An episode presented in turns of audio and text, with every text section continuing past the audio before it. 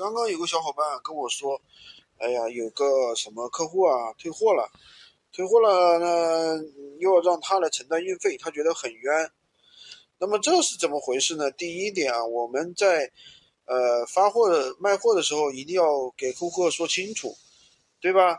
比如说有些东西的话，我们可能发货比较慢。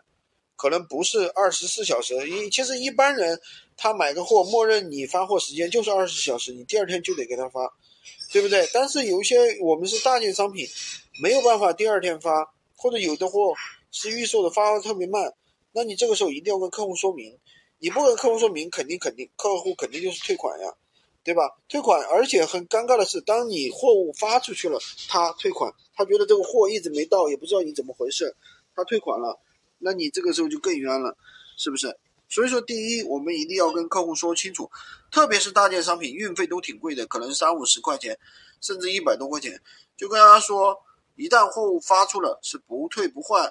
如果是你中途退款，那要承担这个运费，而且的话就是说怎么说，最好是千牛开上，不要当客户退款了你没看到，然后呢超时了，系统自动把钱退给别人了。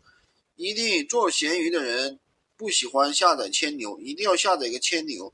千牛上面能收到很多闲鱼上的一些信息，甚至有些人他不是通过闲鱼给你买货的，通过淘宝买货的，他联系你，你根本就找不到你，对吧？